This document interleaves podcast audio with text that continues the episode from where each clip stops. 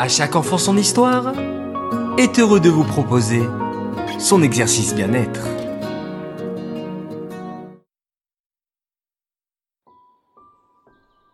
Coucou mes chers enfants, j'espère que vous vous portez bien. Cette semaine, je vous propose de parler du stress et de vous guider sur plusieurs exercices pour le réguler.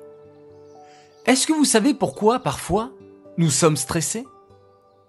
Le stress est un état normal et nécessaire. Il agit comme un signal dans le corps. Il est positif lorsqu'il est agréable et qu'il nous aide. Nous nous sentons alors plein d'énergie. Il est négatif, par contre, lorsqu'il devient trop fort et que notre corps réagit de façon désagréable. Pour maîtriser son stress, il faut d'abord connaître les situations qui nous stressent.